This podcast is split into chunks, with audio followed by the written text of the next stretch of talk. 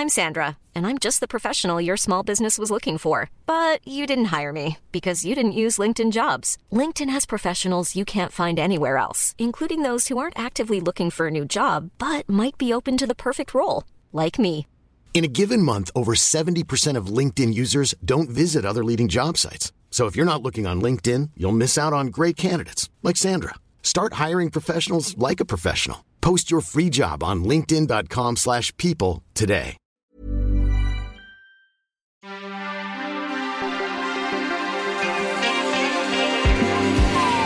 Bienvenue dans We Love Série, votre rendez-vous dédié aux œuvres diffusées dans votre télé sur vos sites de streaming préférés, le tout sur We Love Cinéma. Vous la sentez perler, la petite sueur froide qui vous ruisselle le long de l'échine? Non, c'est pas un film de... Enfin bon. C'est normal, la France a peur car elle fait de l'horreur locale et pas low cost. On parle de Marianne, série horrifique Netflix signée Samuel Baudin. Et pour bien faire, il me fallait les deux plus courageuses de la team pour en parler. Celle qui a résisté à tous les exorcismes, Perrine Kenson. Ce qui ne l'empêche pas de faire des 180 avec sa tête. J'ai vu ça en soirée, c'était quand même assez sympa. Oui, mais ça marche qu'avec la tête, mais pas avec la cheville. Salut Charlie. Ouais. Bonjour Perrine. Et celle qui ne répond jamais au téléphone les soirs où elle est seule pour regarder des films d'horreur, Anaïs Bordage. Bonjour. Salut. N'ayez crainte, enfin si, un peu quand même.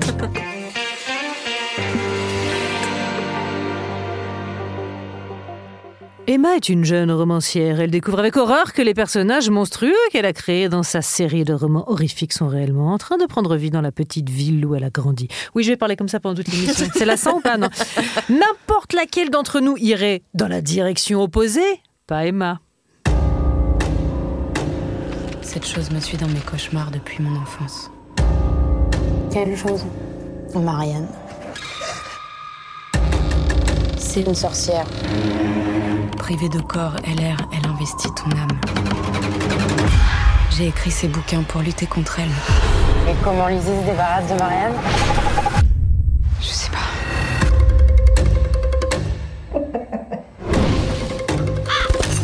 Depuis le début, elle est dans ma tête.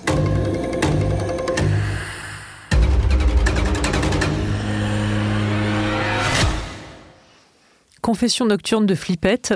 J'ai- dévissé au bout de 30 secondes du premier épisode sur la scène de, des dents. De- de- des dents ouais, Voilà, se- tout à fait. Mmh. dent, euh. Si vous n'avez pas vu la série et que vous êtes un peu sensible de la gencive, je vous conseille de fermer les yeux lors du premier épisode au bout de 30-40 secondes. Est-ce que ça a fonctionné sur vous, mesdames?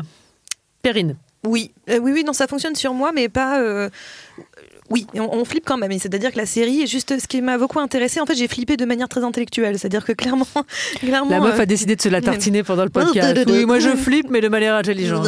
mais euh, non, mais non, clairement, euh, je, je faisais pas la maline, je l'ai peu regardé dans le noir. euh, C'est plutôt le journée, fenêtre ouverte, enfin voilà, et lettre de sunshine et tout quoi, parce que enfin, c'est quand même pas très rassurant. C'est pas rassurant pourquoi? Parce que le- la série a cette intelligence là de jouer sur plusieurs types d'horreur, sur plusieurs types de peur. C'est-à-dire que moi, ce qui me fait vraiment très peur, par exemple au cinéma ou dans les séries, c'est euh, euh, l'ambiance. C'est les, les films d'atmosphère. C'est ceux qui ont une ambiance malsaine, oppressante. Là, j'en suis vraiment traumatisée. Le jump scare, oui, ça fait peur sur le moment, mais ça ne me marque pas. Et là, l'intérêt de Marianne, c'est que euh, Samuel Baudin, il, joue avec notamment donc cette ambiance permanente, flippante, malsaine. On se dit il y a un truc dégueulasse qui est en train de se passer, et il en joue beaucoup avec ça, tout en mettant des moments où on va pour dérider l'affaire. Mais là, d'un seul coup, hop, il, met- il remet des jump scares euh, finalement continuer à attiser l'intérêt du, spectateur. Donc, ce que je trouve plutôt malin, c'est qu'il joue autant avec euh, euh, une influence de cinéma américain, un peu à la Carpenter, etc., où on va vraiment être sur cette ambiance. D'ailleurs, la façon dont il filme Elden, c'est assez intéressant, c'est assez géographique la façon dont il la filme. Donc, on, est, on, prend conscience des lieux, on a peur. Et en même temps, une influence cinéma asiatique plutôt, où on va être vraiment sur, sur ces jumpscares à, à, cinéma japonais, par exemple, donc qui est plutôt intéressante, voire même Asie du Sud-Est, si on va sur certaines représentations de la créature, notamment de Marianne, on va, on va sur, clairement sur un cinéma ma- Asie du Sud-Est. Donc j'ai- j'aime bien cette espèce de, euh, finalement, je connais bien mon solfège euh, de, du cinéma Mm. d'horreur, je le récite très bien, mais moi je trouve ça super qu'on le récite aussi bien parce que, bah, parce que ça fonctionne au bout du compte. Alors étonnamment, moi je dirais que Elden is the new Derry. hein. Je- enfin, quand même, on a bien, on a bien lu et bien, bien digéré son Stephen King. Non, je sais pas ce que t'en penses, Anaïs. Euh, ouais, bah moi en fait c'est tout ce que tu disais Perrine, c'est ce qui m'a euh, dérangé euh, dans la série, c'est qu'il y a énormément de références, mais je trouvais que justement on était un peu noyé par les références et euh, au final, euh, j'ai trouvé très peu de neuf dans cette série. Euh, je trouvais que bon, déjà, ça se repose énormément sur les jumpscares, qui est, comme tu le disais, je pense euh, le moyen de faire peur le moins intéressant de, du répertoire de l'horreur, quoi. Et on a vraiment Attention derrière vous, Benoît Magimel Oh non, Marseille, non Pardon. Non. C'était trop tentant. Euh, ouais, non, il y en a beaucoup trop. euh, et du coup, je les trouve pas très efficaces tellement il y en a. Et à côté de ça, euh, ouais, je trouvais qu'il y avait quand même beaucoup de, de, de clichés euh, déjà assez éculés, quoi. De la scène euh, qui commence un peu à virer à l'étrange. Et puis on se rend compte que c'est un rêve très très tôt, même bien avant que l'héroïne ne se rende compte que c'est un rêve, à croire qu'elle a jamais vu de film d'horreur. Euh, Il y a un peu, il y a le chien méchant qui a la rage. Il y a le corbeau dans la cage. Stephen enfin, King. Stephen King. Ouais, il y a, y a énormément, énormément de références. Euh, ça finit sur un twist, encore une fois, pas hyper euh, surprenant ou, enfin voilà, pas très novateur. Je trouve que euh, il y a, il manque quelque chose, il manque une proposition euh, de nouveauté. Ah, je, ouais, je suis pas tout à fait d'accord, euh, totalement d'accord avec ça. Enfin, je, je vois ce que tu veux dire et c'est vrai qu'en effet, on, voit les références, on, on est, on est en terrain connu euh, finalement. Mais moi, j'aime bien ce terrain connu parce que j'ai la sensation d'être dans un train fantôme. C'est-à-dire vraiment, et quand tu vas dans un train fantôme, tu sais pourquoi tu vas en fait. Tu sais ce qui va t'arriver d'une certaine façon, tu sais que ça va se survenir, tu sais quel genre de figure tu vas trouver dans le train fantôme. Mais en même temps, tu y vas parce que c'est à la fois un terrain rassurant puisque tu sais et en même temps bah, ça fait quand même flipper. Parce que moi je trouve qu'il y a cette euh, notamment moi j'adore qu'on joue avec les peurs un peu enfantines. Et euh, il y en a beaucoup dans le film notamment la peur du noir l'idée qu'il y a quelque chose qui est caché dans le placard l'idée qu'il y a quelque chose qui est caché sous le lit l'idée et ben moi peu importe j'aurais je peux l'avoir vu dans un million de films, ça restera la chose la plus efficace chez moi, en tout cas. Et, euh, je pense qu'en justement, c'est intéressant parce qu'il peut jouer avec les peurs de beaucoup, beaucoup de gens et, les mettre ensemble. C'est une série qui ne s'arrête jamais de faire peur. Elle va pas, elle- elle- parfois, elle peut juste détendre l'atmosphère deux minutes, mais elle lâche littéralement jamais son spectateur.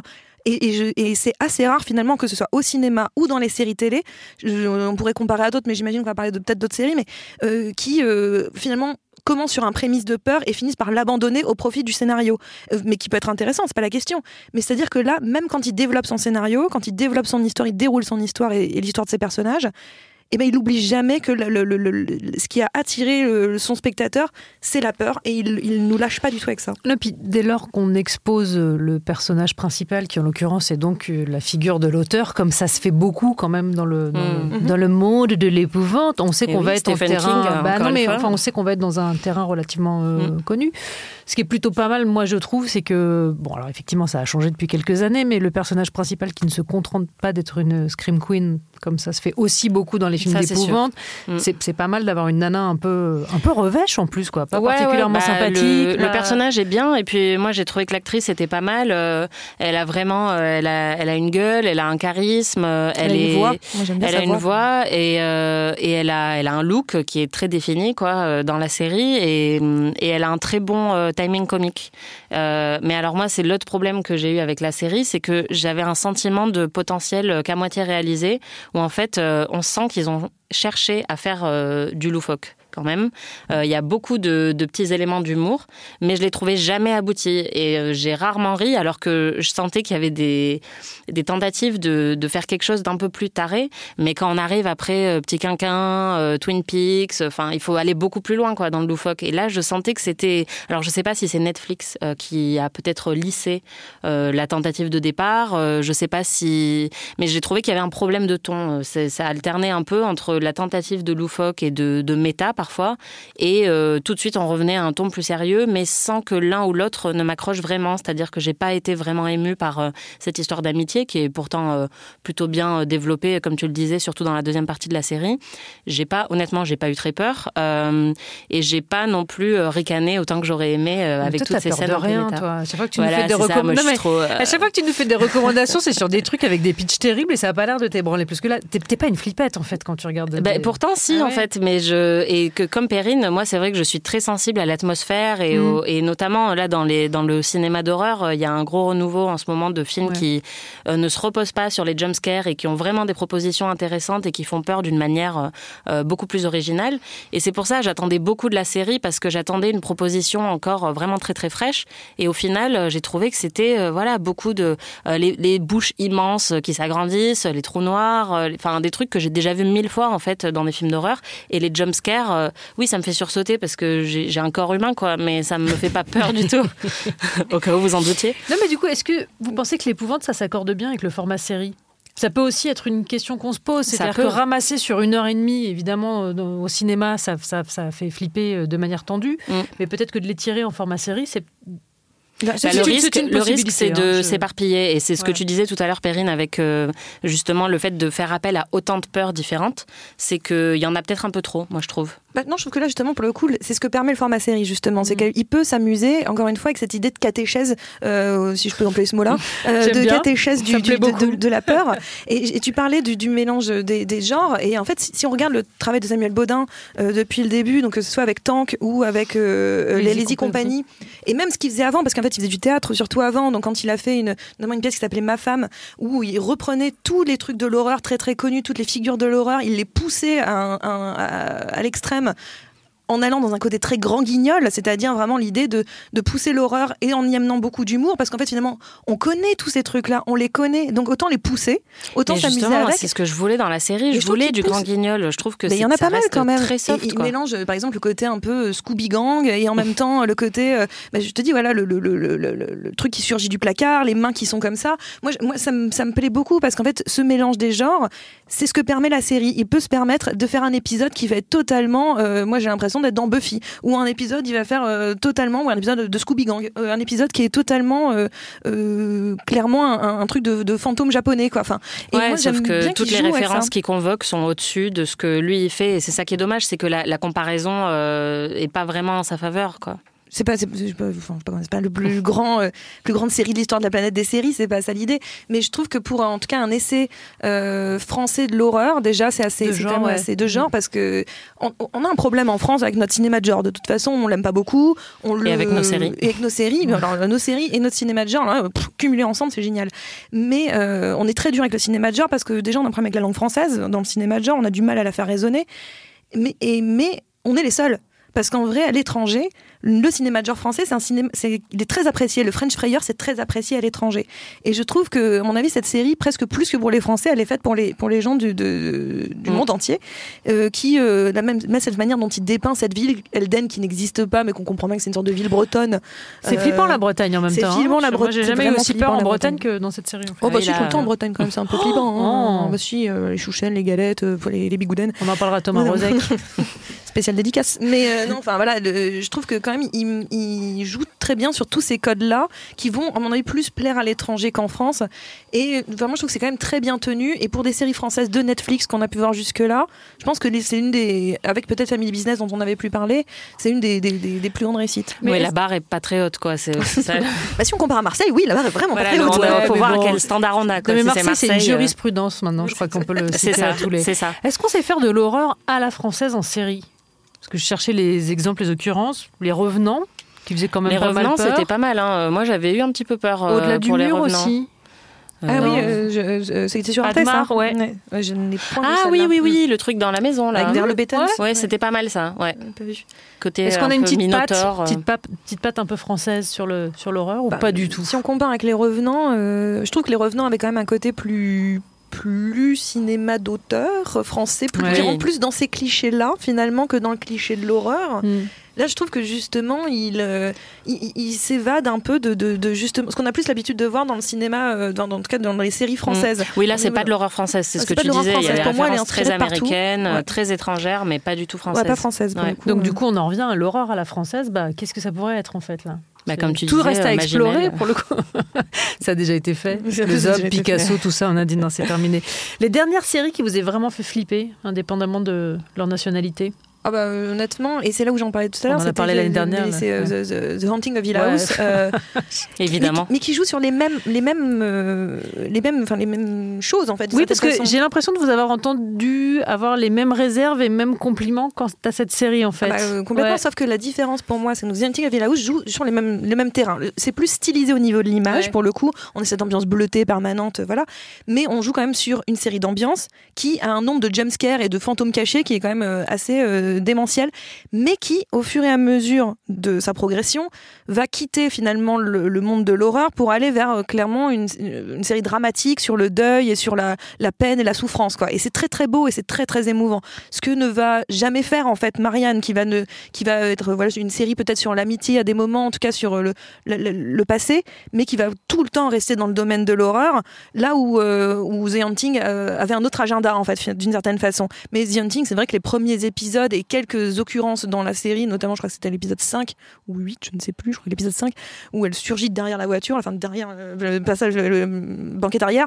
Oui, bon bah ça j'en ai j'en ai j'ai hurlé, mes voisins ont failli débarquer. Donc enfin bon après voilà, mais c'est Oui, ça qui m'a fait qui peur. est- ce qui était quand même super beau avec euh, The Haunting of Hill House, c'était que effectivement il y avait quelques jumpscares, mais honnêtement il y en avait euh, 3 milliards euh, moins que dans Marianne. Ils étaient très bien déployés et il y avait aussi ce que tu disais, les monstres cachés, qui en fait n'étaient pas des jumpscares, c'est-à-dire qu'on sursautait en les voyant, mais il n'y avait pas du tout ce ressort euh, avec la musique euh, ou les mouvements de caméra, c'est-à-dire qu'ils étaient là dès le début dans la scène, avec souvent un plan fixe, et on se rendait compte qu'ils étaient là au bout de 15 secondes ou 30 secondes ou une minute, et c'est ça qui était absolument terrifiant. Et c'est ça, moi, qui m'a manqué dans Marianne, c'est que cette proposition, moi, j'avais l'impression de ne jamais avoir vu ça dans une série. Dans, dans Hill House, euh, ces monstres cachés, et c'est même devenu un jeu sur les réseaux sociaux, tout le monde en parlait. Ah oui, on C'est les- génial, ouais, c'est une idée, mais géniale. C'est hyper efficace, plus que n'importe quel jumpscare.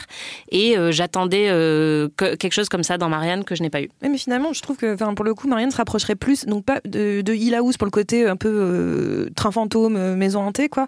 Mais euh, au fond, je la rapprocherais plus de la saison 1 de American Horror Story, où American Horror Story euh, jouait avec justement aussi tous les codes du cinéma d'horreur, s'amusait à reprendre, en plus toutes les légendes euh, de crimes euh, urbaines, etc., jouer avec euh, tout ce qu'on connaissait dans la panoplie de l'horreur, et, euh, et à la fois mêler un côté un petit peu légèrement, euh, un peu, un peu comique, un peu, un peu Mm. Hanner, c'est pas le mot en tout cas parce que c'était pas sur Rick Hanner, mais c'était Non, mais c'était un peu méta, comique, et puis c'était un peu c'était assez gadget aussi. Et, quoi. et je trouve que pour le coup, je rapprocherais plus Marianne de d'American Horror Story.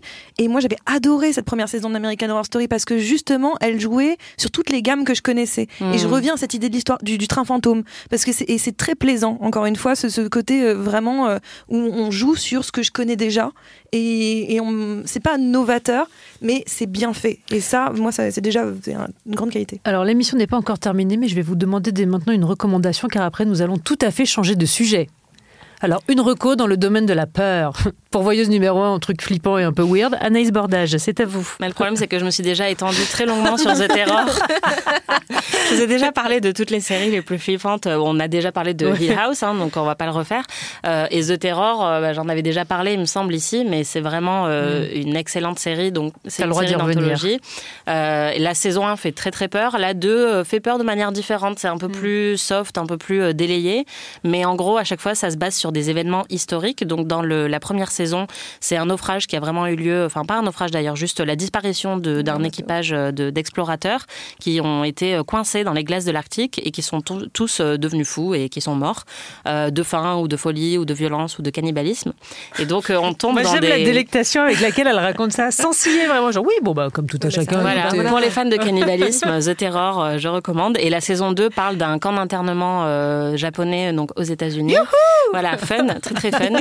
Et, comme Hill House, euh, ça parle de. En fait, l'horreur est toujours euh, raccrochée à un sentiment euh, humain très fort. C'est-à-dire que c'est bah, la peur de l'isolement, la peur de perdre ses proches, la peur, bah, par exemple, d'être complètement mis au banc de la société, comme dans la saison 2. Et c'est ça qui fonctionne très très bien, c'est qu'il y a des codes de l'horreur qui sont repris, mais pour exacerber des tensions historiques. Et c'est vraiment génial. The Terror. Perrine. Ben, on a mentionné, euh, enfin, je viens de mentionner euh, American Horror Story saison 1. Euh, et ce qu'on avait dit sur, sur, sur Marianne, c'est que finalement, il y a aussi un storytelling des personnages qui, moi, fonctionne plutôt bien et qui est assez risqué, en fait, dans la série, puisqu'on commence avec un personnage qui est pas très agréable, clair- clairement, puis qu'au fur et à mesure, on va plus connaître, plus apprécier. C'est assez risqué en termes d'écriture, je trouve, de, série, et c'est plutôt intéressant. Et là où je voulais en venir, c'est que je vais plutôt citer American Horror Story saison 2, qui, pour le coup, est la meilleure saison d'American Horror Story.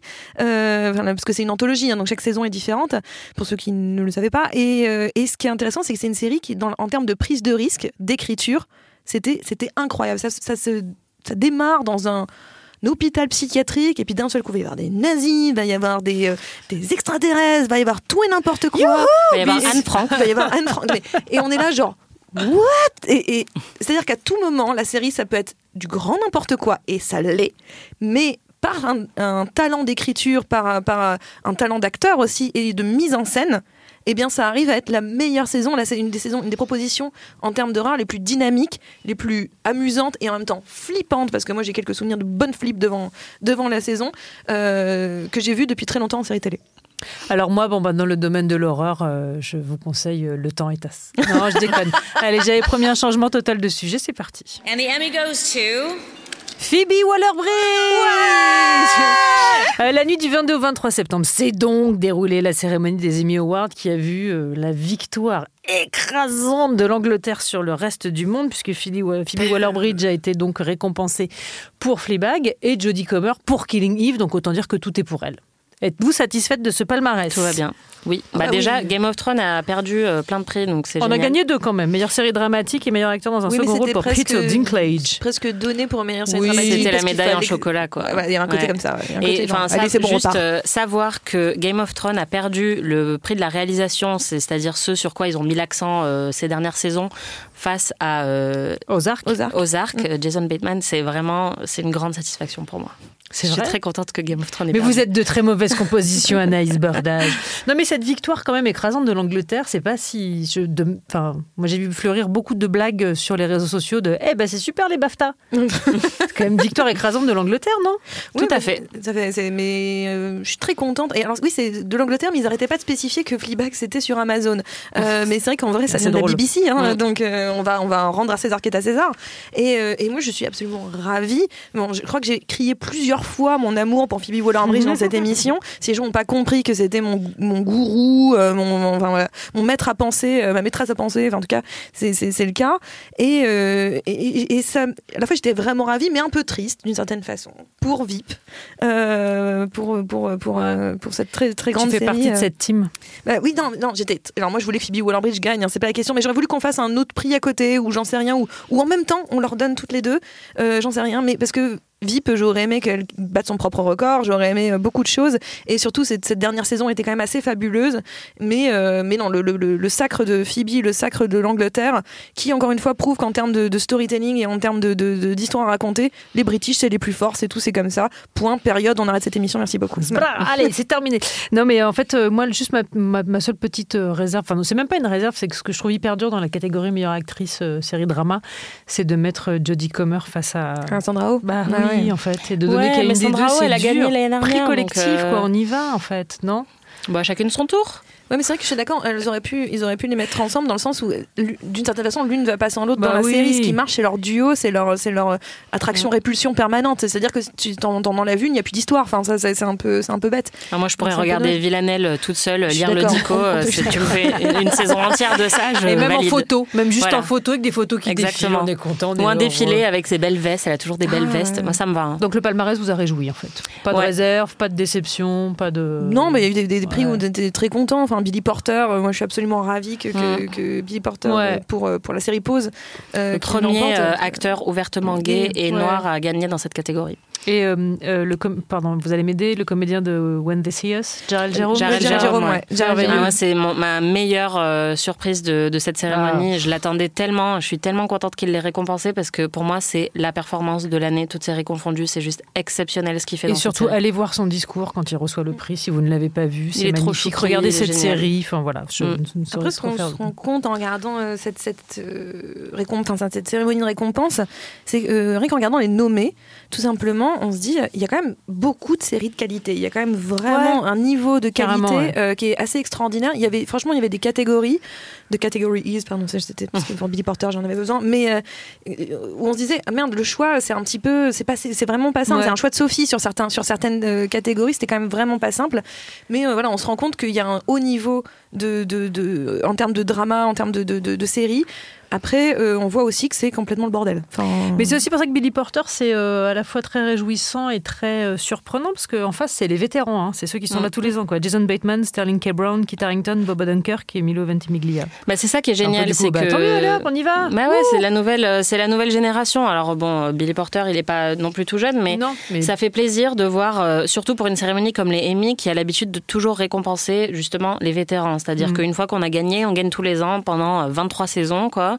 Et on récompense en plus une saison quand c'est sa, une série quand c'est sa dernière saison, on lui donne tout. Et là, c'était vraiment, euh, ça faisait du bien de voir un peu de nouveauté, de voir bah, Fleabag, euh, bon, c'était sa dernière saison, mais gagner plutôt que VIP, euh, de voir Game of Thrones qui n'a pas tout raflé alors qu'on aurait pu s'attendre à ce que ce soit le cas. Il y a vraiment un côté bordélique, mais qui est réjouissant parce que les Emmy n'ont vraiment pas l'habitude de faire du bordel. Et là, on sent qu'il y a une nouvelle génération qui arrive et ça fait vraiment plaisir. C'est quoi Moi, je vous en donne un chacun. Des... Oh, ça fait trop plaisir, trop bien. Là, c'est juste pour vous signaler que l'émission est terminée, ah, en fait. Hein. We Love Série, c'est fini. On se retrouve, bon, bah, comme d'habitude, dans une quinzaine de jours.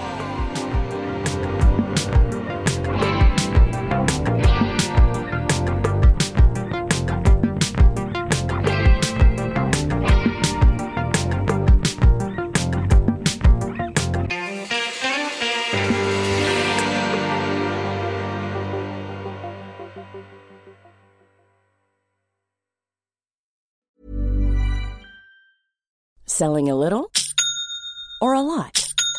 Shopify helps you do your thing however you cha-ching. Shopify is the global commerce platform that helps you sell at every stage of your business. From the launch your online shop stage to the first real life store stage, all the way to the did we just hit a million orders stage.